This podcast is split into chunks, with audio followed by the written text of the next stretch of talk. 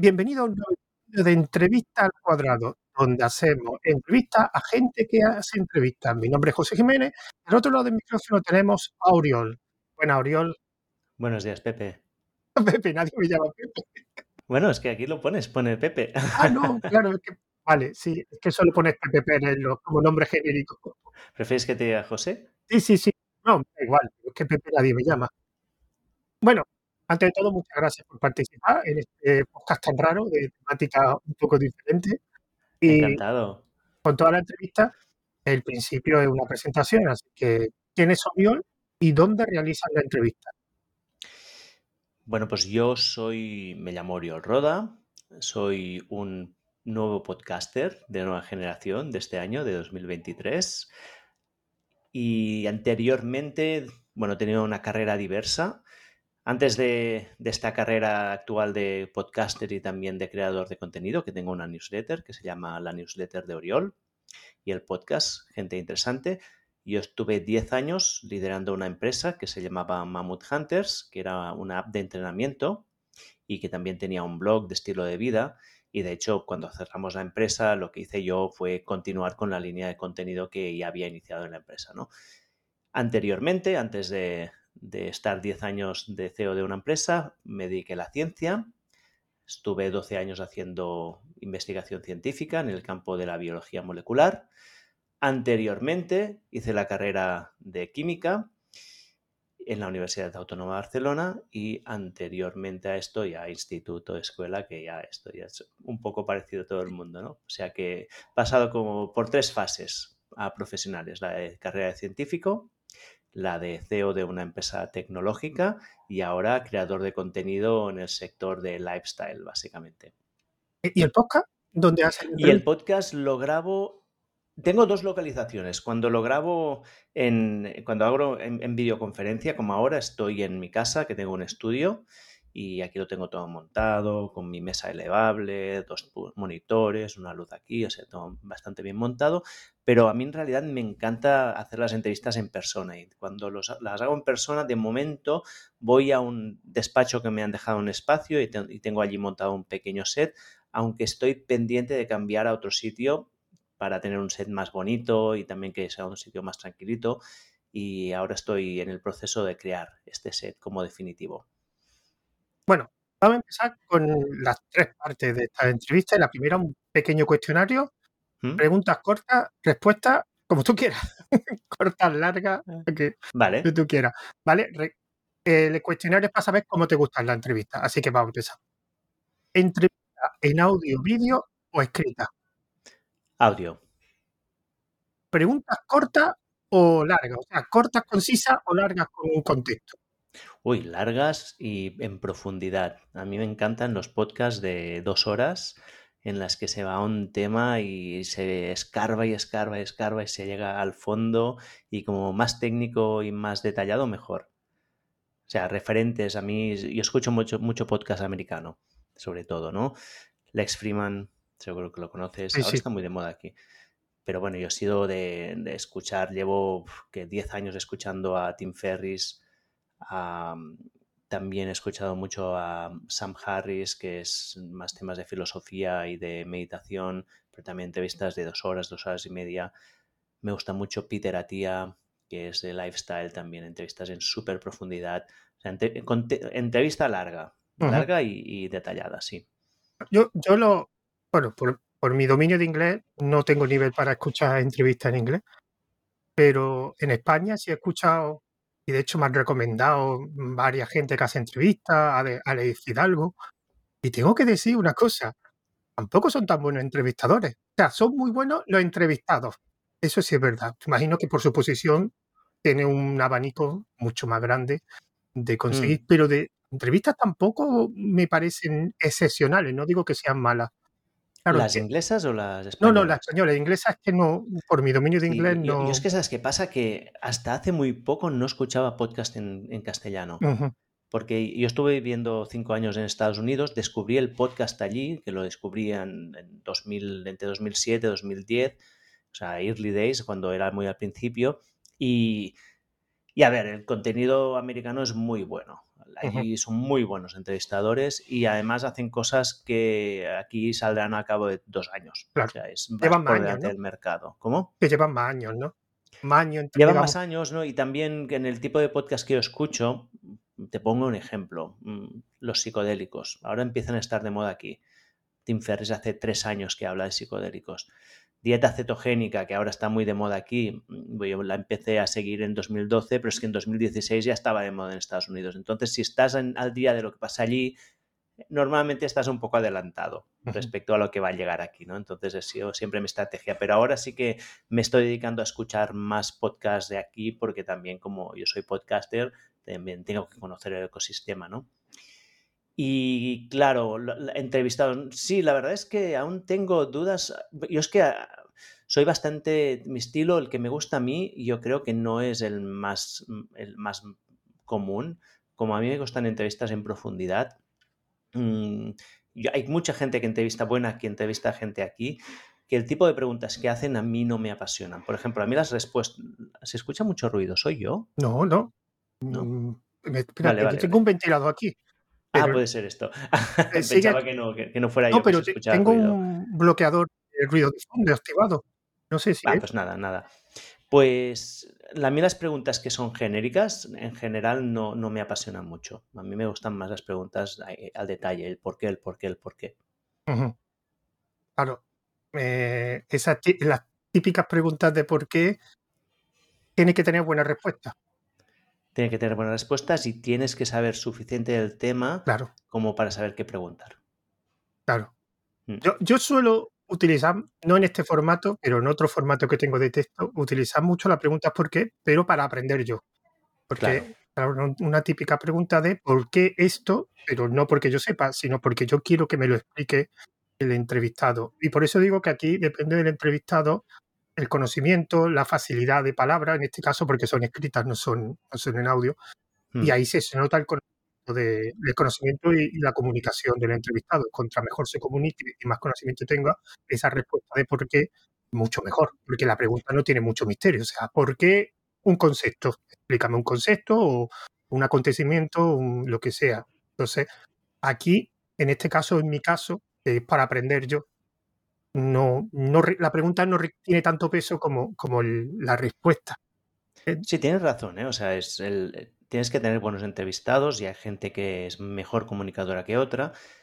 Yo lo que he aprendido en mi corta carrera es que el rol del entrevistador es uno, primero, encontrar la persona que comunique bien, o sea, saber con quién vas a hablar. Y luego, en general, la gente se comunica bien cuando llega a un espacio de comodidad y tranquilidad.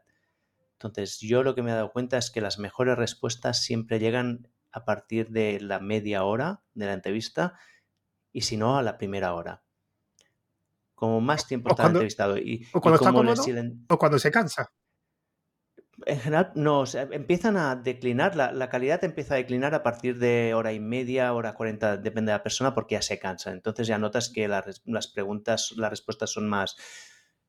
Ya, ya- ya notas agotamiento, ¿no? Pero hay una ventana en medio que si el, entrevistador hace un buen trabajo de crear un buen ambiente, y esto sí que es trabajo del entrevistador, hay, la persona en general se expresa mucho mejor. Y después también saber adaptarte como entrevistador al estilo que tiene la persona, ¿no? Esto yo no lo tengo muy dominado, pero me estoy dando cuenta que depende de qué persona hay preguntas que funcionan mejor que otras, ¿no? Por ejemplo, ayer, antes de ayer entrevistaba a una persona que era un experto muy experto y yo le podía decir, escucha, no he entendido nada de lo que me has dicho, vuelve a repetir porque, o que me decía, he contestado tu pregunta y decía, no, no me la has contestado, vuelve a decir, ¿no? Esto, depende de quién se lo digas, le puede parecer agresivo y se puede poner a defensiva. Y depende de quién se lo digas, lo entiende como una invitación a volver a explicar las cosas bien. Entonces aquí sí que hay un poco la parte psicológica, tú de saber cómo comunicarte con, con esa persona y crear el rapport previo para que haya una confianza y le puedas decir esto, ¿no? Curiosamente, con estos dos o tres minutos que has dicho, me has respondido casi las siguientes preguntas del cuestionario. Ah, esto es que has hecho un buen trabajo, ¿eh? Así que me voy- creo que las voy a saltar. Te voy a decir la siguiente. Entrevista a gente conocida, o sea, conocida porque tiene un trato personal o conocida porque conoces su trabajo o gente totalmente desconocida que, digamos, te la has encontrado y crees que es interesante? Bueno, esto es, esto es la esencia de, de mi estrategia para dominar el mundo, ¿eh? Si quieres te la cuento. yo tengo una misión, como en mi podcast, que cuando decidí empezar, que era yo quería entrevistar a Tim Ferris, porque he comentado que es la persona que yo he seguido más y que para mí es como el, el referente de- del podcast en profundidad y, y- y accionable, ¿no? El que puedes aprender, de- apren- del podcast que es el, el ¿cómo le llaman en, en español? Me sale en inglés la palabra, que sería el divertirse aprendiendo, ¿no? O sea, es, es entretenimiento, pero aprendiendo, ¿no? Utilidad. Y, y la idea era cómo, puedo llegar yo a este hombre, ¿no? Este que está en la cúspide, que es, bueno, élite de la élite. Pues bueno, voy a empezar con mi primer círculo. ¿Quién es la gente que yo conozco a mi alrededor, que yo conozco directamente, que puedo entrevistar, que yo encuentro interesante? ¿Quién de esta gente me puede presentar a una, otra segunda, a un segundo círculo? Y además, ¿cómo puedo llegar a un segundo círculo cuando yo ya tengo un poco más de autoridad, ¿no? Ya haya lanzado el podcast, ya tenga un, poco de track record y pueda traer un tipo de entrevistado, pues, de segundo nivel, digamos, de segundo círculo, no de segundo nivel de calidad, sino de segundo nivel de proximidad, que me permita llegar a un tercero y de allí ya poder hacer al salto a alguien que me presente a Tim Ferris, ¿no? O sea, yo creo que mi estrategia, creo, la estrategia que tengo es, es o sea, de, de ir al centro hacia afuera, ¿no? O sea, es empezar con la gente de a mi alrededor e ir expandiendo. Dicho esto, entrevisto a la gente que me interesa. No evalúo mm, si son gente conocida o no son gente conocida. He entrevistado desde, a ver, desde gente conocida porque conozco a algunos, algunas personas que son, pues que tienen más, más nombre, ¿no? Pues yo que sé, ahora he entrevistado a, a Indica Montiel, que es un, tío que, eh, bueno, es, fue Mister Olimpia, tiene un Instagram con 250.000 seguidores, bueno, es una, una pequeña celebridad que es amigo de un amigo, ya es, ya es segundo nivel, ¿no? Pero también he entrevistado a, a unos padres de la escuela de, de mis hijos que un día hablando que ellos, con ellos me comentaron que eran arquitectos que se dedicaban a la bioconstrucción y encontré, encontré el tema fascinante.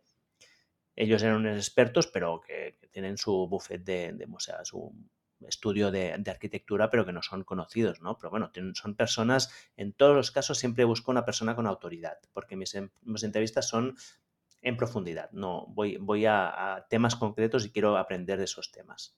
¿Te respondo? Sí, sí, claro. Vale. sí, sí, me ha respondido completamente. Bueno, te voy a hacer las dos preguntas que creo que has respondido, pero, me, pero para saber perfectamente si lo había entendido. ¿Cuál es la cualidad principal de un buen entrevistador? De un buen entrevistador. En o sea, tu caso. En, en, en, tu caso, tú ahora o cuando yo No, no, en general, ¿no? un entrevistador. ¿Cuál crees que para ti es la mejor cualidad? O sea, la principal, perdón. Yo creo que la empatía y la curiosidad genuina.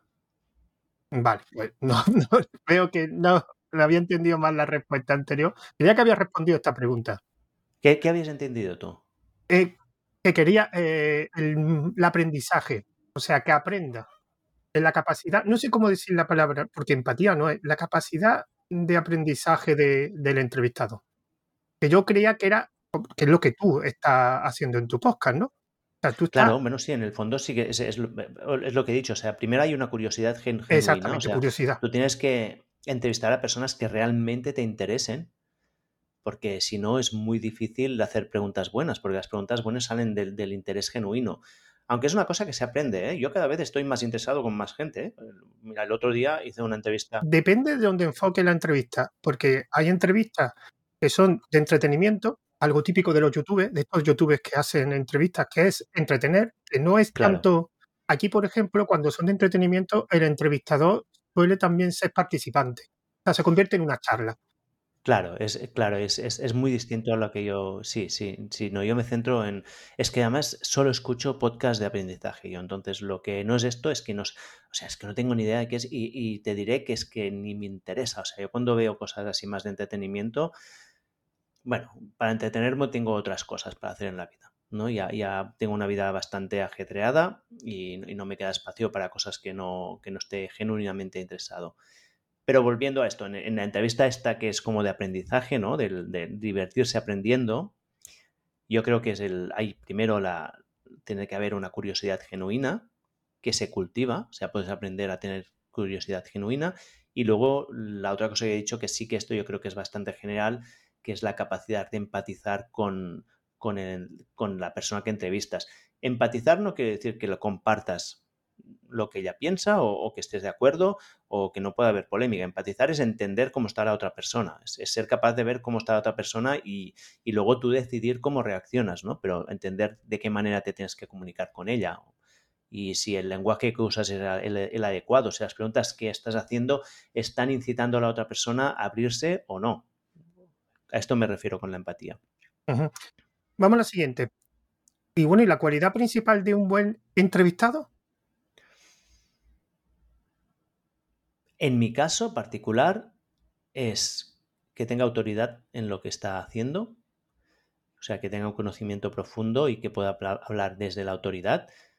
Que de hecho esta es la pregunta que más me gusta. A mí la, pregunta que prefiero, que siempre me hago cuando hablo con una persona es, ¿por qué tendría que hacerte caso? Pues, Buena pregunta. Imagínate, sí, porque tú te vas a un bar y alguien, estás hablando con alguien y te empieza, yo qué sé, una conversación sobre fútbol, ¿no? Típica. Ah, es que no tienen ni idea, fíjate, lo está haciendo todo mal. Y bueno, ¿por qué tendría que hacerte caso? ¿Por qué tú sabes cómo tendría que hacerlo bien? Bueno, porque llevo 20 años siendo entrenador de primera división de un equipo de fútbol. Ah, vale, vale, muy bien, te escucho. Bueno, porque yo en los fines de semana me gusta ver el, fútbol y hablo con mis amigos. Bueno, vale. A lo mejor. ¿Esa pregunta la ha utilizado en alguna entrevista? Ah, eh, con este, o sea, esta la utilizo bastante en la entrevista propiamente dicho, no, porque la gente que entrevistó ya ha pasado ese filtro. Vale, vale, ¿no? Pero sí que siempre empiezo las entrevistas con una pregunta de este estilo, que es que la persona cuente un poco su trayectoria. Y para mí esta es la pregunta de esa validación. O sea, ¿por qué dedicar 20 minutos a que una persona te cuente su vida si lo que quieres saber es, si yo quiero aprender sobre, yo qué sé, sobre alimentación natural, para perros y gatos, ¿eh? para darte un tema de una entrevista que hice. ¿Por qué saber si esa persona se fue a Londres a estudiar y no, o, hizo no sé qué, o luego estudió pues, mm, medicina china? Pues porque este proceso, estas preguntas previas, a mí me validan que esa persona sabe de lo que está hablando. Porque ese proceso de vida, al final, es la pregunta va dirigida a que me cuente que llegó a ese nivel de expertise, de conocimiento sobre el tema del que vamos a hablar. Vale, vale. Esta pregunta tiene un poco trampa, porque voy a hacer algo que no tiene que hacer el entrevistado, el entrevistador, perdón, que es dirigirte la respuesta. Tú nunca lo debe hacer. Pero la pregunta es, como siempre me respondéis lo mismo, quiero que digamos que me deis la segunda opción, o si la primera opción no es lo que te voy a decir, pues dila directamente. Es que quiero que lo penséis. ¿Cómo quieras que se sienta el entrevistado? Si la respuesta es comodidad, quiero que me digas la segunda. No sé si él te ha entendido. Sí, sí, sí, sí que te entiendo. al final, claro, todo, el mundo se te dice que, que, se sienten cómodos, ¿no? Es evidente porque es, necesario. Ah, yo creo que es importante para mí que cuando termine la entrevista me digan, me lo he pasado muy bien. Pero claro, va muy ligado a la comodidad esto, ¿eh? Entonces a lo mejor no, no, te, no te estoy respondiendo más allá de, a ver, pues tengo que pensar un poquito, ¿eh? Mm, si quieres, luego cortas el silencio. Lo que voy a hacer es que la voy a pasar ante la pregunta. Tin, tin, tin, ¿Qué, ¿Cómo quiero que se sienta la persona? Me. Mira, te voy a decir una cosa que seguramente no te he dicho nada. Me gustaría que se sientan que, ah, que la conversación representa un poco de reto intelectual. Pues curiosamente lo que yo respondería, que tampoco, ¿Sí? A mí me gusta que, no, no sé si es reto intelectual, pero si yo tuviera que responder esta pregunta sería que piensen la respuesta. O sea, me gusta que eh, piensen la respuesta, el esfuerzo de pensar, que últimamente eso cuesta. Cuesta, Exacto. cuesta esforzarse por pensar la respuesta. Parece que responden como robots automáticamente, sobre todo la gente con mucho conocimiento. Eso es una cosa que, claro, como tienen tanto conocimiento en la materia, muchas veces responden automáticamente. Y eso para mí es que no se lo están pasando bien en la entrevista. O, que están en su, en su modo automático. No sé si tú, si no sé si tú preparando entrevistas lo haces, pero yo me miro entrevistas que esa persona ha hecho con otra gente, ¿no? Y es muy divertido cuando haces una pregunta y te responden exactamente la misma frase que han hecho en otra entrevista. Es que al final esta es una frase, una frase automatizada ya, ¿no? Que ya tienen como integrado su discurso y te lo sueltan. Este es el modo automático. Entonces, a mí lo que me gusta es que me digan esto, porque forma parte de su discurso, pero luego es el, bueno, ¿y por qué? O dame un ejemplo, ¿no? y muchas veces cuando les sacas de este primer nivel y vas a buscar un poco más, es cuando salen cosas interesantes. Pero esto requiere entonces que la persona se pare a pensar, porque lo automático ya te lo han dicho, pues que lo automático que te han dicho es lo que han dicho en 10 entrevistas y no tiene mucho valor. Entonces, ¿por qué estás haciendo entrevista tú? Si es para repetir lo que han dicho otra gente. A, mí hay una cosa que no me dicen muchas veces, por desgracia, pero hay algo que, sé que es un, factor o no sé, no sé qué la palabra utilizar correctamente, pero es algo que me dice que lo estoy haciendo bien. Es cuando te dicen, me gusta esta pregunta o qué buena pregunta me ha hecho. a mí no me lo suelen hacer mucho. Sobre todo algunos me lo dicen al final de la entrevista. Oye, pues me ha hecho pensar o me gusta la pregunta. Eso de punto es que te diga alguien eso, significa que esa pregunta por lo menos le ha gustado. Y eso es un factor bueno, porque si le haces buenas preguntas al entrevistado y encima él te lo reconoce, porque una cosa es que la hagas buena y otra cosa es que también te la reconozca, que no, no significa que te la reconozca. Pero si hace que el entrevistado reconozca una buena pregunta, es que es una buena pregunta. Eso, es, eso está claro. Este, es curioso que me digas esto, ¿eh? porque ¿sabes qué pasa de nuevo? Como yo estoy muy sesgado con los, las entrevistas americanas, el, este, Q, esta, o sea, esta respuesta, los americanos la hacen todo el rato. Ah, sí los americanos constantemente es, oh, I like this question, oh, this is a really nice question. Y es, y es casi automático. Aquí a lo mejor no se hace tanto, ¿eh? pero en Estados Unidos es una manera que la gente tiene de ganar un poco de tiempo para pensar la respuesta. Entonces yo, por este sesgo que tengo en general, a esto no le doy mucho valor. Para mí, el valor es cuando me escucho la entrevista una segunda vez y digo, hostia, qué interesante, ¿no? Cuando ya lo, fuera de la entrevista, porque durante la entrevista, evidentemente, también el entrevistado a nivel cognitivo es muy intenso, porque tienes que estar pensando si la persona te está respondiendo lo que toca, si vas a querer profundizar más en ello, cuál es tu siguiente pregunta, mm, estás atento de que no falle la grabación, de qué tiempo llevas, o sea, cognitivamente es muy intenso para el entrevistador. Y muchas veces mm, no integra, al menos a mí me pasa, yo no integro toda la información en esa primera en ese primer intercambio. Pero luego cuando me la escucho por segunda vez, que siempre lo hago, es cuando digo, ay, hostia, que esto es súper interesante. Qué guay que hablamos, que hablamos de eso, ¿no? Y, para mí ese es el momento de validación más fuerte. A, mí es que me cuesta porque la segunda vez que la escucho es para temas de edición hmm. y yo soy muy perfeccionista, sobre todo por mi desconocimiento en cosas de edición y estoy más atento a la parte técnica de que los tonos de voz estén bien, de cortar algún ruido de fondo, que al contenido en sí.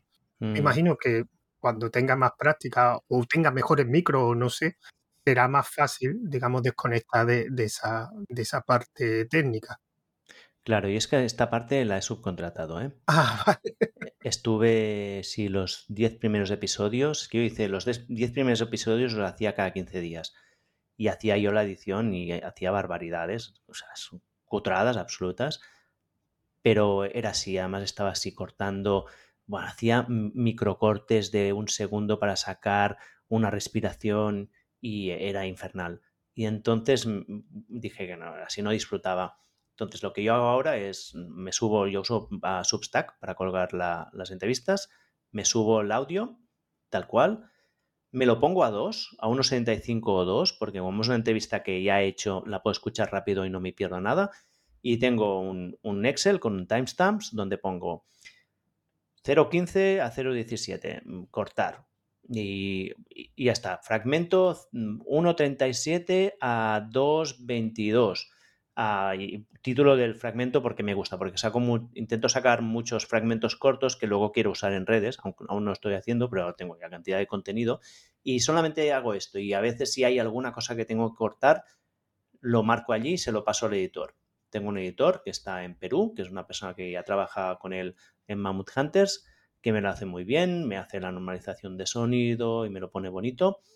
Y he también ahora cada vez edito menos, o sea, cortes A menos que ahora, por ejemplo, te dijera, hey, José, espera un momento que me voy al baño y me levantara, me fuera al baño, volviera esto bien dentro, lo corto, mm, el resto no lo corto.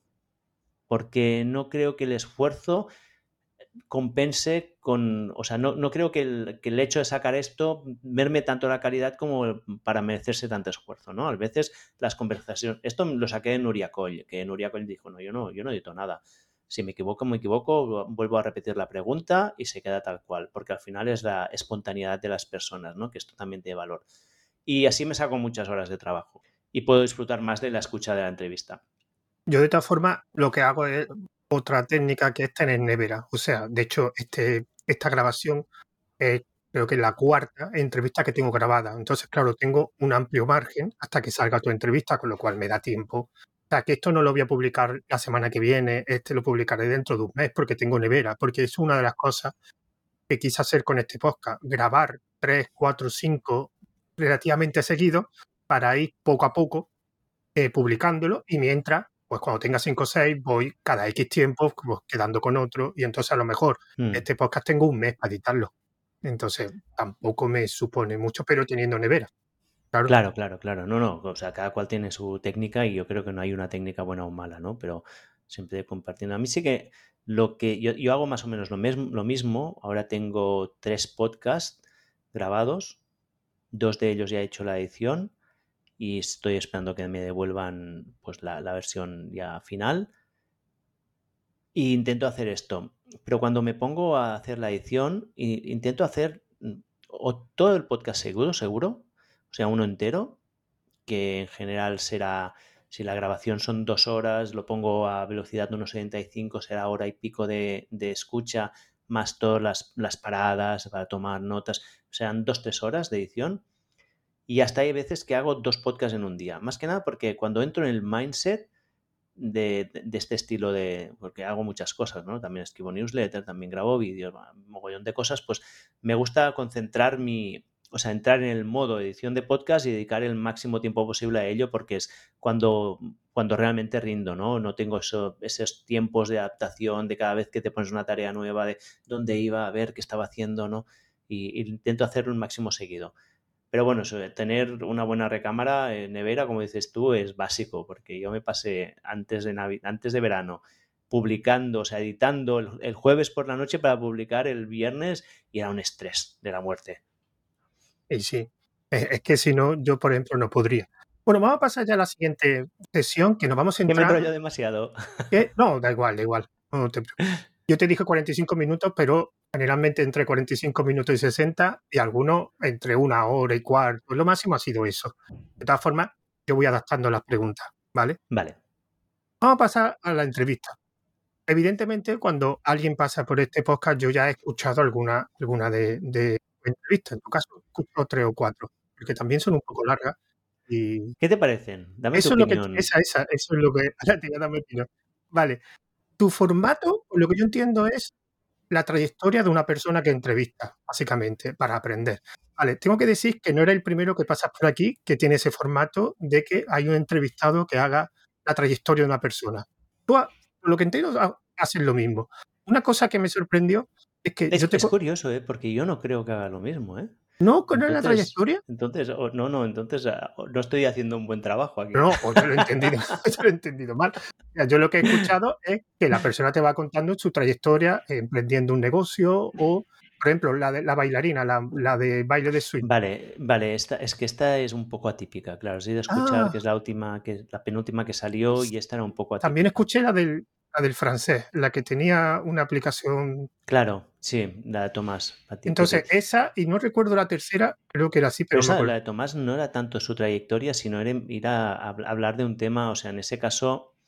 Bueno, te puedo contar, es que me has ido a, tocar dos justamente que son un poco. ah, bueno, es que he escuchado tres. ¿eh? Pero claro, también es verdad que como estoy empezando, ¿eh? llevo 28 episodios, también estoy experimentando, aún estoy descubriendo cosas. Pero bueno, a Termina tú y luego te eh, cuento yo. Eh, o sea, primero me ha sorprendido porque yo te conocí por la newsletter, bueno, y por la entrevista que te hizo Paul de Mumble. De hecho, fue el que, me puse en contacto con él. Y yo pensaba que estaba centrado en cosas de ciencia, dieta. Y después, cuando escuché el podcast, creo que tiene no tiene mucha relación con el contenido del- de tu newsletter. O sea, no son gente para hablar de temas de salud, de, de dieta. Entonces, claro, esa fue mi primera sorpresa, porque yo creía que la newsletter y el podcast tenían una relación muy directa. Entonces, claro, eso después me di cuenta que entrevistaba mucha gente, emprendedores, o sea, gente que tenía un negocio o que, es lo que yo entiendo, las tres que me han gustado. Pero me ha gustado. Lo que pasa que tengo que decirte, oh, perdón, tengo que decirte una cosa, que de este tipo de entrevistas, de que entrevistáis emprendedores, generalmente entrevistáis mucho a gente que ha tenido éxito. O sea, me gustaría, de hecho, el del, el del francés, el de Thomas era, ¿no? Thomas, Sí, Tomás Petit, sí. él sí le preguntaste por los fracasos. Y yo que ahora que estoy empezando a hacer contenido de pago, muchas veces me interesa más en qué te puede equivocar que en lo que puedes acertar, porque acertar es muy difícil. Entonces, pero fracasar es mucho más fácil. Y las entrevistas de este tipo de emprendedores os centráis mucho en los éxitos y no tanto en los fracasos. Tú en tu caso, por menos la de Thomas, Ostras, José, te, te voy a desmontar todo lo que me dices, ¿eh? yo la, del To- la de Thomas, y tengo que reconocer Pero que sí- esto quiere decir que, que es probablemente yo no estoy transmitiendo lo que quiero transmitir, ¿eh? Pero bueno, o sea, no es una crítica hacia ti, sino hacia mí La de. Thomas es uno aparte que, te estuvo contando los fracasos que tuvo, pero después Mm. te, te centraste en la aplicación eh, que está ahora funcionándole. Y en la bailarina, que es la segunda que me acuerdo, mm, aquí es verdad que hablaste mucho de, de, mm, porque me imagino que tendrás más contacto de confianza, y entonces hablaste también de, de otro tipo de cosas, aunque sí es verdad que la, la academia que tiene esa mujer le va bastante, bastante bien y comentaste en parte sobre, sobre su trabajo. Y la tercera es que no me acuerdo, te tengo que ser sincero. La tercera es que no me acuerdo, es que últimamente han venido mucha gente a entrevistarla y he escuchado demasiados podcasts de, Claro, de claro, entrevistas. sí, sí. Pero en esas dos, eso. Y de, de todas formas me ha gustado. Me ha gustado porque transmite muy bien. Tiene un tono de voz muy relajado. O sea, eso, yo no tienes acento, tiene un acento más o menos neutro. Yo, por ejemplo, se nota que soy cordobés. Entonces tengo un acento No, más no se nota mucho que soy catalán yo. Ah, no, ahora sí, porque. Pero cuando estás hablando no, no se nota. Además, Vale. tiene un tono. Me ha pasado con alguna persona que he entrevistado que tenéis un tono muy relajado. Y eso para escuchar un podcast está muy bien. Y aparte que comunica muy bien. Se nota que has comunicado en más veces. O sea, que tu podcast, aunque es la primera vez que lo haces, se nota que estás acostumbrado a comunicar. Y me gusta porque es muy relajado. La gente que llama es bastante interesante, aunque yo la mayoría no los conozco. Por lo menos di un repaso de los 28 y creo que me sonaba que cono- conocía a uno o a dos. Y, pero me ha gustado. O sea, y al final, y aparte, son temas que no conozco. Con lo cual también se aprende mucho. No son temas habituales. O sea, una, entrevistar a una mujer que tiene una academia de swing, ya te puedo asegurar que no, no es, No es lo más normal. no ¿a es lo no? más normal. Entonces, eso me gusta, eso me gusta. Porque entrevista a gente de ámbitos que no son muy habituales. No, está bien, me gusta que me la digas. Además, me gusta mucho cuando la gente me da opiniones que no son las que yo tengo, porque esto me hace reflexionar. A ver, te cuento lo que yo creo que es mi podcast y mientras lo decías he ido a, he, dicho, voy a, abrir el listado de gente que tenga, ¿eh? Porque, a ver, ah, que lo tengo aquí delante, mira, si quieres entrevistas de fracasos, para empezar con esto, si te gusta una buena entrevista de fracasos, escucha mi primera entrevista del podcast. Porque esta es, yo, esta la hice yo hace un año donde me entrevistaron a mí y conté por qué cerré la empresa que tenía, que durante 10 años fui el CEO y esa entrevista me desnudo completamente, ¿eh? o sea que cuento pues todas las cosas que hicimos, que hubo aciertos, pero también fracasos que al final algunos nos llevaron a cerrar la empresa. Perdona, Oriol, no entiendo. Fue el primer episodio del podcast, pero te entrevistaban a ti. Exacto, Ah, exacto. vale. Es que me en la primera entrevista del podcast me entrevistaban a mí, imagínate. Ah, vale, vale. Es- Nunca lo Y ya verás que, que- que también es la primera, se nota mucho que, que no tenía ni idea, estaba muy nervioso y de todo. Luego, en realidad, la temática principal siempre ha sido... Bueno, luego sí que es verdad que hice algunas entrevistas a emprendedores, pero en general la temática principal siempre ha sido cosas de, relacionadas con estilo de vida y salud, desde cómo sanar respirando, a, pues a temas de adicciones, deporte de fuerza, mm, hay muchas cosas de este estilo. Al principio se hacía algunas entrevistas a emprendedores, porque claro, yo he sido emprendedor y es un tema que me interesa, pero vi que no funcionaban. De las que tengo son las que menos gustan, las que menos descargas tienen y las he dejado de hacer. O sea, hice entrevistas de a emprendedores hasta la número, que estoy aquí mirándolo, yo creo que las 7, hasta la, sí, la 8 es la última. La 8 es la última de emprendedores. Y luego los temas que he tratado, lo que trato ahora es esencialmente, y, al final es un tema que a veces tengo un poco de dilema yo si estoy demasiado disperso, ¿eh? porque claro, a mí me interesa mucha gente y al final intereso a la gente, entrevisto a la gente que me interesa, pero el, como el gran tema, el gran arco sería la salud, pero en el sentido más ancho de la palabra. O sea, salud personal, que la salud personal va desde nutrición, deporte, estilo de vida, pero también es salud mental también puede ser salud financiera, por ejemplo, cómo gestionar bien las finanzas en el sentido muy ancho. Pero luego está la salud del planeta, la salud global. Entonces también hablo de, pues de, eh, he hablado de, agricultura regenerativa. Ahora la semana pasada salió un podcast sobre energía y cambio climático, porque al final para mí no tiene sentido buscar la salud individual si no estamos en un planeta saludable, ¿no? Porque sí, puede estar todo muy saludable, que si tu alrededor está fatal, pues, pues la cosa no irá. Y este es como el tema general. Luego también hago algunas cositas en plan estilo, o sea, pensamiento crítico y como entender cómo es el mundo. Y la del Tomás Petit justamente era de este estilo. También esta era una entrevista que cuando hablé con, con Tomás al principio es cuando aún pensaba en modo emprendedor. Y podía ser una entrevista mucho sobre emprendimiento, ¿no? Pero luego la giré hacia cómo funciona la economía de la atención que creo que es un tema importante dentro de, entender cómo funciona el mundo, ¿no? La de Jana, que es la, bailarina, es que claro, más, eh, si, hubieras visto las dos anteriores, una era, anteriores, una era como la importancia de ir descalzos y la otra era la importancia de la luz roja y las mitocondrias, ¿no? que son dos más de salud. Y la anterior es era sobre longevidad y la anterior es sobre entrenamiento de fuerza, o sea que había muchas seguidas que eran más del tema de mi newsletter. La de Jan en concreto es que bailar descubrí que es una de las actividades que más mejora la capacidad cognitiva y que más retrasa el Alzheimer. Y entonces, pues decidí hablar con, con Jana, que es una, es una bailarina que es de mucho renombre y que además yo la conozco porque es, es la directora de la escuela donde yo voy a bailar swing. Y al final la entrevista que salió no hablamos de salud, sino que hablamos un poco de swing en general y yo pensaba, esta entrevista no funcionará porque se aleja demasiado de mis temas, pero, pero sí que ha funcionado, es de las que, o sea, ha ido bastante bien. O sea, de las últimas que he hecho, mm, de las cuatro últimas es la mejor a nivel de descargas. O sea a, mí me gustó. Por cierto, ya me acuerdo la tercera. De hecho, fue la primera que escuché y efectivamente no tiene nada que ver que con la salud, porque fue la de Carlos Fenollosa. De hecho, es que yo, la historia de Carlos Fenollosa, esa me encantó.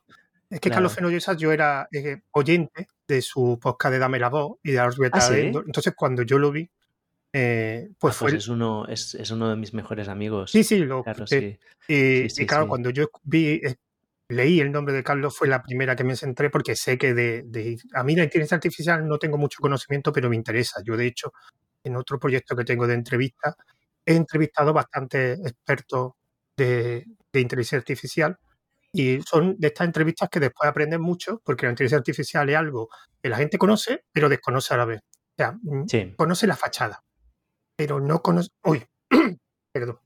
Pero no conoce el interior del edificio. El interior del edificio es gigantesco. Sí. y claro, eso siempre me interesa. Y aparte de Carlos Fenosa se nota que es una persona que ha tenido podcast, que comunica muy bien, explica muy bien. Muy buen comunicador, sí. Y, claro, es verdad, es que las tres que escuché Claro, yo creo que aquí también hay un sesgo. ¿eh? Yo me encuentro con gente que, escucha mi podcast y que me menciona estas entrevistas y, y, no son las más típicas. Pero es que, claro, yo tengo dos audiencias, ¿no? Tengo por un lado toda la audiencia que me viene de la newsletter, que es sobre todo estilo de vida, y luego tengo otra audiencia que es más de gente parecida a mí, que son em, más emprendedores y, eh, interesados en el mundo digital y la tecnología. Entonces, em, al final voy haciendo un poco, voy, voy, cambiando de temática y también mi apuesta es a hacer entrevistas sabiendo que no todas gustarán a todo el mundo. Y que habrá quien le interesa más la de inteligencia artificial o la de cambio climático y a quién le interesará más la de ir descalzo o el, y el entrenamiento de movilidad, ¿no? Y a lo mejor no es siempre la misma persona. Es una apuesta. De momento el podcast está creciendo bien. También, claro, cuando es pequeño crecer es, fácil, pero mm, estoy viendo los resultados que son que están bien. O sea que no, no voy a cambiarla. Lo que sí que he descartado son las de emprendedores, porque estas, aunque me gustaba hacerlas, mm, se, eran demasiado diferentes al resto y estas sí que tenían muy pocas descargas. Esta parte lo que me gusta también es el, sabes cómo te organizas a la hora de entrevistar. Entonces, una de las cosas que me interesa más es, bueno, primero, ¿tiene un listado de entrevistados? Tengo una sana que una sana es como un Trello. Es un, mm. sí, Asana, ¿no? Con A, ¿no? Sí, Asana, sí. Donde me voy apuntando toda la gente que, se me ocurre. Y tengo una lista muy larga de gente que se me ocurre a mí, que gente que me mencionan. Y luego voy repasando, a estos los muevo a la columna de contactados. Si me contactan y me, responden, los muevo a la columna de agendados, luego de grabados, editados y publicados. Y luego tengo otra columna que son los on hold que pongo yo, que son o descartados on hold, que son gente que a lo mejor en ese momento no les iba bien. Y me dice, no, más adelante, ahora voy muy liado, entonces os muevo allí y de vez en cuando reviso si me interesan aún. O sea, tengo esa primera lista que es como un cajón desastre muy larga, que de vez en cuando voy revisando y voy viendo a ver qué, ahora qué, puedo hacer, ¿no? Y dónde, dónde quiero ir. Pero en realidad, esto lo tengo, pero en realidad me muevo mucho por intuición, o sea, no, no tengo un plan editorial como el podcast es, la, es de la parte de mi negocio lo que hago más por el placer personal, de que me interesa conocer gente y aprender de gente, me vuelvo con la intuición de lo que me apetece en ese momento aprender. Y luego, como tengo una lista muy larga, pues voy viendo, a ver qué tengo que, ostras, ahora ha salido este tema o yo estoy sufriendo no sé qué, un problema o, me ha interesado mucho esto, voy a ver quién puedo entrevistar a ese respecto. Curioso, porque de la gente que ha pasado por, eh, este podcast, poca gente utiliza un tablero Kanban, que es lo que tú haces en Asana, para organizar la gente que va a entrevistar. Yo lo uso no en este podcast, sino en otro proyecto. ¿Cómo lo hace la gente en general? No, tiene un listado. Alguno tiene un listado, otro por recomendaciones, otro tira de amigos y después de gente que quiere entrevistar. Pero nadie me ha dicho que utiliza. Y es curioso porque yo también lo utilizo en otro proyecto que tengo de entrevista, que yo tengo también un tablero Kanban con gente que quiero proponerlo, gente que entrevisto y gente que he entrevistado. Aquí, como es por escrito, no requiere edición y no, además es un, digamos, un formato un poco diferente y tampoco requiere publicación, porque se publica casi a la vez que se hace la entrevista. Me sorprende mucho porque yo tengo lo mismo, un cajón desastre de gente que te lo quiero proponer, algunos me han dicho que, que bueno, que espere, otros no me han respondido, pero lo tengo ahí, otros que me han dicho que sí, después una persona que es la que estoy entrevistando en ese momento y después ya, digamos, la, los que ya he entrevistado. Y no utiliza la gente ese tipo, ese tipo de organización, que para entrevistas es algo muy lógico. Yo tiro mucho de recomendaciones. ¿eh? Yo tiro me da mucha tranquilidad tenerlo. Claro. Yo la verdad que las recomendaciones las utilizo muchísimo. De hecho, a ti después te voy a pedir una recomendación, porque me facilita. En mi caso es que yo creo que soy diferente a ti, porque tú eres bastante más conocido que yo. Y cuando más desconocido, más te funcionan las recomendaciones. De hecho, tú eres una recomendación precisamente de, de Paul. Entonces, claro, llegará un momento en que no me harán falta tantas las recomendaciones y poder proponérselo yo. Pero claro, en esto de las redes sociales, un desconocido que se ponga en contacto contigo eh, suele ser muy reacio. La, la gente. Bueno, a mí, y a, mí, a mí hay mucha gente que no me contesta, ¿eh? Directamente. Y ahora aprovechando esto, ¿Cómo te pone en contacto con los futuros entrevistados, los candidatos a entrevista? O sea, Twitter, lo típico, Twitter, correo, el mensaje. ¿Cuál es el que te funciona más? Mira, en general, como he hecho, la primera temporada era gente toda que yo conocía. Entonces era gente directa. Les llamaba. Y ya está. Ya, por ejemplo, Tomás Petit no lo conocía. Contacté con él por Twitter. Y ahora estoy pendiente de, hablar con otra persona por Twitter, que ya tengo quien me recomendará. Y Twitter es para mí es una gran, gran herramienta para contactar con gente. Yo creo que la mejor. Luego, como has dicho tú, como yo, o sea, soy un poco conocido, pero más que yo ser conocido, yo conozco gente que es conocida. Entonces, la gente que es conocida les pido intros. Tengo buenos amigos que, sí que tienen, pues, pues yo qué sé, pues, sin un día, por ejemplo, para decirte algo, ¿eh? pues conozco bien a Nuria Coll, pues si veo que alguien que ha entrevistado a alguien que, que, me gusta mucho, le puedo decir, Nuria, ¿me presentarías o me haces una intro para esta persona? O Néstor Sánchez o Blanca, que son amigos míos, pues les puedo decir, escúchame, ¿me haces una intro con tal persona? Perdona, un momento, Oriol, ¿qué concepto de intro no lo conozco? Yo, yo lo llamo gancho, o sea, que me comunico a través, oye, perdonas, vengo de parte de X. bueno, yo tú les, pido, les pido una intro. Ah, vale. O sea, les pido que escriban un correo a ellos y a mí en copia. Ah, vale, vale, vale, entiendo. Mira, por ejemplo, te cuento un caso ahora mismo. ¿eh? Estaba escuchando un día el podcast de Marcos de Fine Revolucionario que hablaba de una cosa que me interesé mucho y le escribí de Marcos, ¿cómo va? Escucha, me ha interesado mucho esto que has hecho en el podcast, ¿me podrías poner en contacto con esa persona? Y me dijo, sí, claro, ningún problema. Y me mandó un correo a mí, a él, y hasta a partir de esta intro a mí me ha salido, pues, una, he ligado una cosa, que, una oportunidad que quería, que, quería, que para mí parecía interesante. Entonces uso bastante ese sistema. Esto yo creo que maximiza que te respondan. Pues si te escribe alguien que te conoce, que tú ya conoces, mm, pues les abrirás el correo, ¿no? Yo ese concepto no lo conocía. De hecho, lo Y luego también he, hecho, también he, hecho, presentaciones en frío, ¿eh? Por ejemplo, Tomás Petit. Bueno, bueno, Tomás Petit es un caso curioso, es un caso de buen uso de las redes sociales. Yo lo sigo desde hace muchos años y, le, bueno, a mí me gusta contestar en Twitter y, y, hacer respuestas y supongo que entré en algún momento en su radar, sabía que yo estaba por allí y un día le dije, eh, Tomás, escúchame, me gustaría entrevistarte y dijo, ah, encantado, ¿no? O sea, fue una, una situación de esta que no nos conocíamos, pero teníamos en, cierta interacción en las redes y esto pues hizo fácil. Pero ahora tengo tres o cuatro personas que me gustaría entrevistar y alguna de ellas es que no me contesta en ningún sitio. Le he mandado correos por, por email, en LinkedIn, en Twitter y nada, ningún sitio me dice nada. Entonces, tener una intro para mí es una buena manera, te abre las puertas. Vale, es la primera oportunidad, tienes el primer pitch, lo puedes hacer al menos. Yo esa técnica la intentaré utilizar nunca. es una técnica que precisamente para gente, entre comillas, más o menos conocida, funciona perfecto. Claro. Para desconocidos será un poquito a lo mejor sí, más. Por ejemplo, podemos hacer cuando yo te recomiende a alguien, que ya te digo, si quieres te recomiendo a Carlos Fenollosa, ¿no? Que si dices que. Pero hace entrevistas. Tiene que ser alguien que haga entrevistas. Que haga entrevistas. Bueno, él, él, claro, no ha hecho, él ha tenido podcast durante tiempo, pero bueno, si no otra persona y yo te hago un correo a ti y Vale. Si no, después me interesa para otro proyecto. Lo pasa, ahora cuando acabemos, eh, te diré para qué el proyecto y tú me dirás que sí, porque necesita un requisito mínimo. Entonces tú me dices si lo cumple. Creo que no lo cumple, pero bueno, de todas formas te lo, te lo diré. Vale. Pero si no, yo la persona que te recomiende, que ahora tengo que pensármela porque ya me has roto, se me ha caído la recomendación. Pues yo te hago un correo a ti, a él y, y os pongo en contacto y ya está. Yo creo que es, esta es normalmente la manera más fácil de entrar a alguien. Vale, pues perfecto. Bueno, siguiente pregunta. Otra cosa que me interesa. ¿Cómo gestionas la fecha de grabación? O sea, ¿utiliza algún software, algún tipo de herramienta de calendario? ¿Decide el entrevistado, el entrevistador, un acuerdo mutuo? no lo tengo muy optimizado. ¿eh? A ver, siempre lo tengo puesto en el Google Calendar y invito a la otra persona.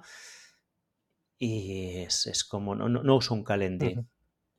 No uso un calendario, por ejemplo me da la sensación que el Calendly no es como que no, no, sé si la gente lo recibe bien. Yo, yo he empezado a utilizarlo porque me lo han pedido. Me han empezado a pedírmelo. Me lo han pedido. No todos, vale. pero sí algunos entrevistados me lo han. Sobre todo aquellas personas, además, tienen un perfil muy, muy típico. O sea, son gente que tiene mucha aparición en público o son emprendedores. O sea, gente que tiene muy poco tiempo. O sea, gente que tiene muy poco tiempo te pide un Calendly. Eh, vale, yo lo tengo, ¿eh? pero no lo Yo he empezado a utilizarlo, porque hay, de hecho aquí precisamente en este podcast varios me lo han pedido y ya pues digo, bueno, pues voy a empezar a utilizarlo, porque son gente que son muy, muy, muy ocupada y entonces tiene que estar muy organizado. Y empecé a utilizarla. Bueno, si te parece, vamos a pasar ya a la tercera parte, que digamos un poquito de feedback.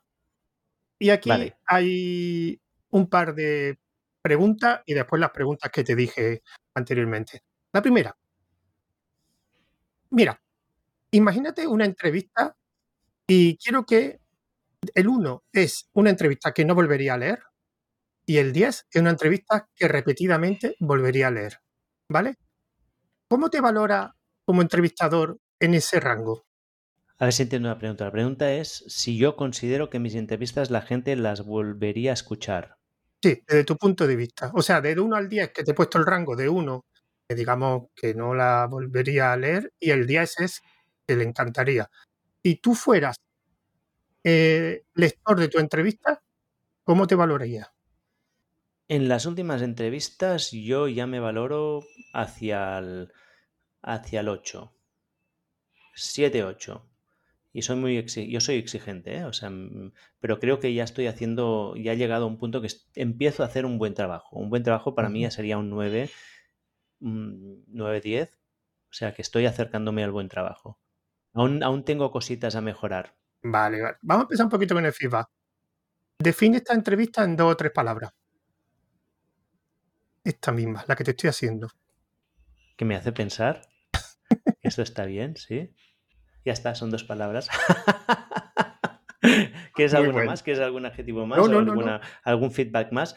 No, interesante, me gusta, porque me hace reflexionar sobre el, trabajo que hago, ¿no? Que esto es, interesante y de hecho, me, me, como hablando contigo, me están entrando ganas de escuchar otras de tus entrevistas. Mira, pues muy bien. Siguiente. ¿Por qué has aceptado esta entrevista? Primero, porque ahora creo que es importante para mí, o sea, hay, dos razones. La primera es que como yo me gusta entrevistar a la gente y me gusta que me digan que sí, intento que decir sí a, todo el mundo, porque es lo que me gustaría que hicieran conmigo, o sea, hay una parte de reciprocidad. Luego sí que a nivel estratégico y ahora quiero tener visibilidad y una de las maneras de tener visibilidad es estar, es, aparecer en, en, diferentes sitios, ¿no? Y luego porque pues Paul me lo dijo y pensé, hombre, ya está, claro que sí, pero ahora mismo estoy diciendo sí, o sea, estoy aceptando cualquier entrevista porque, mm, porque creo que, pues lo mismo, porque como yo me gusta entrevistar a gente que me digan que sí, pues yo digo que sí también. Y tampoco no voy tan liado aún como para tener que restringirlo. Vale, y la segunda, la última pregunta de feedback sería, ¿cómo mejoraría esta entrevista? tendría que escucharla una segunda vez para darte un, buen feedback aquí. ¿eh? Esa puede ser la respuesta, si mm, quieres. Sí, Ahora estoy demasiado, centrado en yo responder lo que, en, pensar en mis respuestas no tanto en, cómo es la entrevista en sí mismo. Una pregunta que me acabo de inventar. ¿Esta sesión es la que te ha hecho pensar más la respuesta? ¿Cómo? Dímelo otra vez. ¿Esta sesión es la que te ha hecho pensar más la respuesta?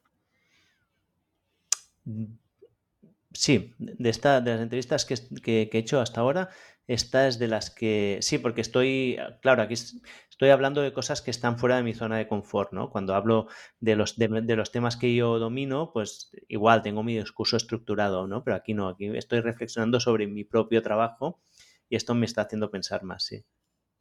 Bueno, pues he conseguido en este caso el objetivo, que lo que pretendo también es una de las cosas, una de las cosas es sacar de zona de confort. Generalmente a la gente cuando lo saca de la zona de confort le gusta, que es curioso, porque sería incomodidad. Pero yo por ahora, cuando lo he conseguido, es algo que, le ha gustado a la gente, sacarle un poco de su zona de confort. Claro, porque así yo también aprendo, ¿no? Yo, también aprendo en esta entrevista. Sí, sí, uno de los objetivos de, esta, que me ha pasado más de una persona que ha pasado aquí, es que muchos me han dicho que es una forma de reflexionar de cosas que hacen, que no lo suelen hacer. Exacto. De hecho, ha habido gente que a mí me ha sorprendido, que hace entrevistas en diferentes ámbitos y le gustó porque dice, mira, es que a mí me encanta entrevistar y nunca hablo del tema con nadie, de, de entrevista, nunca hablo. Entonces, era uno de los objetivos, hablar de algo que el entrevistado no está acostumbrado. Bueno, y ahora un poquito la de, la de Salseo. ¿Cuál ha sido tu mejor entrevista como entrevistador?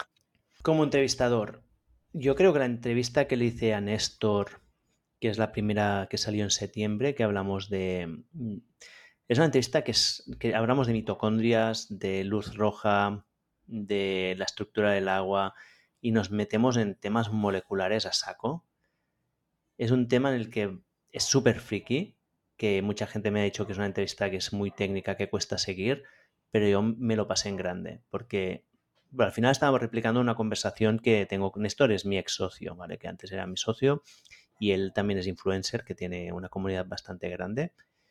Y nuestras conversaciones son de este estilo, donde nos planteamos mm, preguntas sobre la biología, sobre longevidad en general, sobre rendimiento y vamos buscando el detalle, ¿no? Yo como tengo el perfil científico, pues muchas veces él me plantea pues descubrimientos nuevos que han salido que se tienen que poner dentro, de un contexto y este es mi trabajo. Y, en esa entrevista me gustó mucho porque fui mucho más activo que en otras, que simplemente pregunto, en esa fui más activo también al, en aportar, ¿no? En aportar como la, estructura para que las piezas encajaran. Pero es una entrevista que es muy friki, ¿eh? O sea, al final las que a mí me gustan probablemente son, no son las que gustan más a la gente. Pues, como eres, tiene, vienes de, la química, una cosa, porque hace poco escuché una, un episodio de un podcast de una persona que participó aquí, que tiene un ¿Mm? podcast de libros, ¿Mm? y lo que suele hacer es entrevistar a gente para hablar de un libro, creo que así es la estructura. Bueno, pues entrevistó a una persona que me ha dicho que eres químico, que también es químico y ha escrito bastantes libros relacionados con química, aunque de un aspecto más divulgador, que se llama Daniel Torregrosa. No sé si lo conoces. No, pero yo, yo estudié química, pero no soy químico. Ah, vale, vale. Yo estudié química en la carrera y nunca he ejercido de químico. Ah, vale, vale, vale, vale, vale, perfecto. Soy más biólogo molecular que químico, pero bueno. Vale, y ahora ni eso ya, ahora ya no sé qué soy. E, emprendedor y, y ahora pues casi periodista, ¿no? No sé cómo se Entrevistador. Entrevistador, exacto. Bueno, y ahora la segunda pregunta. Pero igual, igual, ¿qué me comentabas sobre...? No, no, Daniel Torregrosa es una persona... Daniel Torregrosa, mira, me lo apunto también para saber qué hace. Daniel, eh, la entrevistaron, pero es una persona que me imagino que tiene varios libros sobre mm, compuestos químicos, de divulgación o de dónde han salido determinados compuestos. Tiene un libro sobre 56 eh, compuestos químicos de dónde han salido. Mm. Entonces cuenta la historia de cómo se creó. Y en esa entrevista cuenta un poco del libro. Y me resultó muy curioso. Muy curioso porque gente de química no suele aparecer en muchos podcasts. Entonces lo de química y me he acordado de eso. eso. y era no es lo más sexy del mundo. No, pero este hombre, por lo que contó en esa entrevista, parecía muy interesante. Un campo química que parece aburrido, eh, lo hizo muy interesante. Sobre todo la parte de, divulgación, que yo creo que en química la divulgación no es algo que... Bueno, es que realmente la química casi nadie habla de, eso. O sea, está, estamos rodeados de química, pero no tenemos ni idea. Bueno, perdón. La segunda pregunta, aquí tú das los datos que tú quieras. ¿Cuál ha sido tu peor entrevista como entrevistador?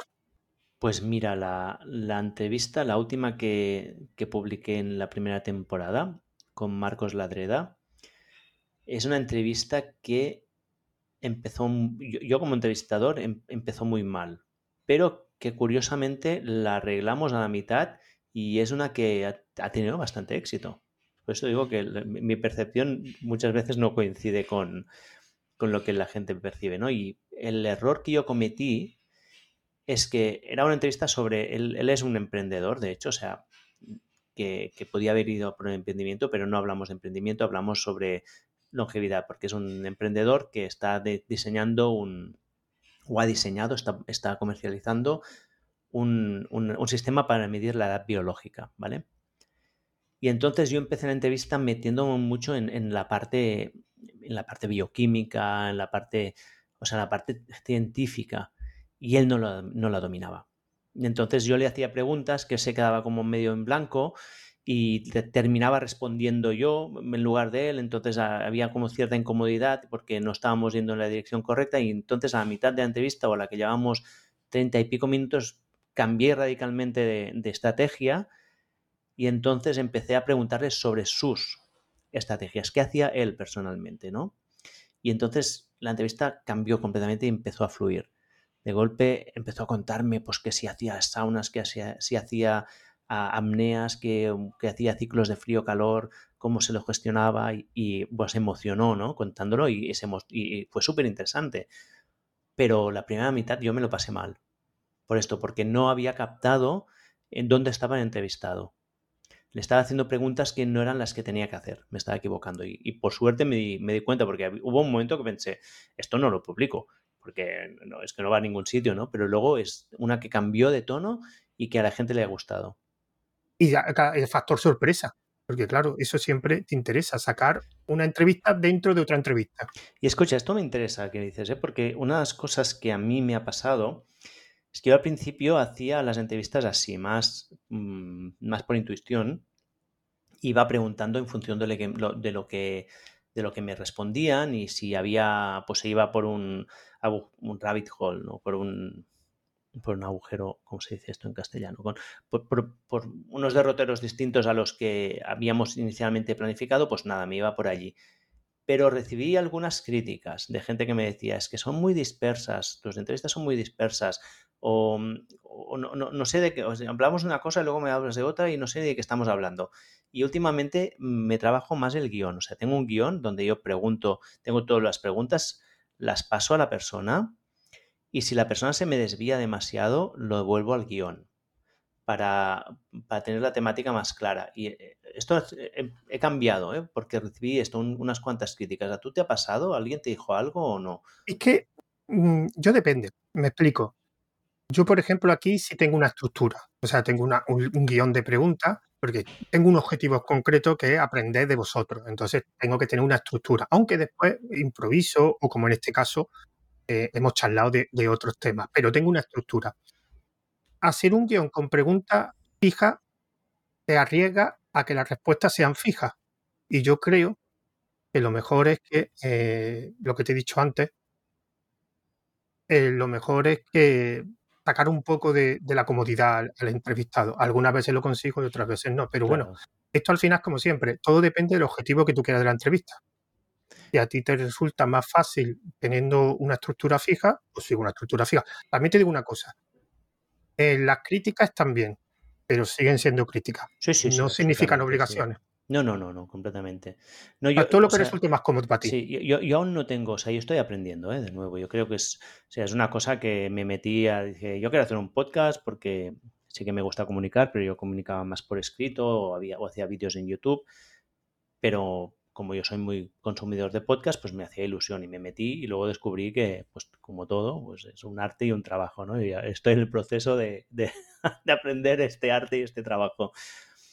Entonces, yo lo que primero, yo, otra cosa que yo no hago es nunca preguntar, o sea, no digo, no es verdad. O sea, lo que no, no tengo son guiones fijos. O sea, mi guion no es siempre el mismo porque cada entrevistado es una persona distinta con una temática distinta. Por lo tanto, no es como tú que tú entrevistas a gente que hace entrevistas, ¿no? Y por lo tanto hay unas preguntas fijas. En mi caso, pues si entrevisto a una persona que una bailarina swing, no tiene nada que ver las preguntas que a, un, a una persona que es experta en, en carrera descalza, ¿no?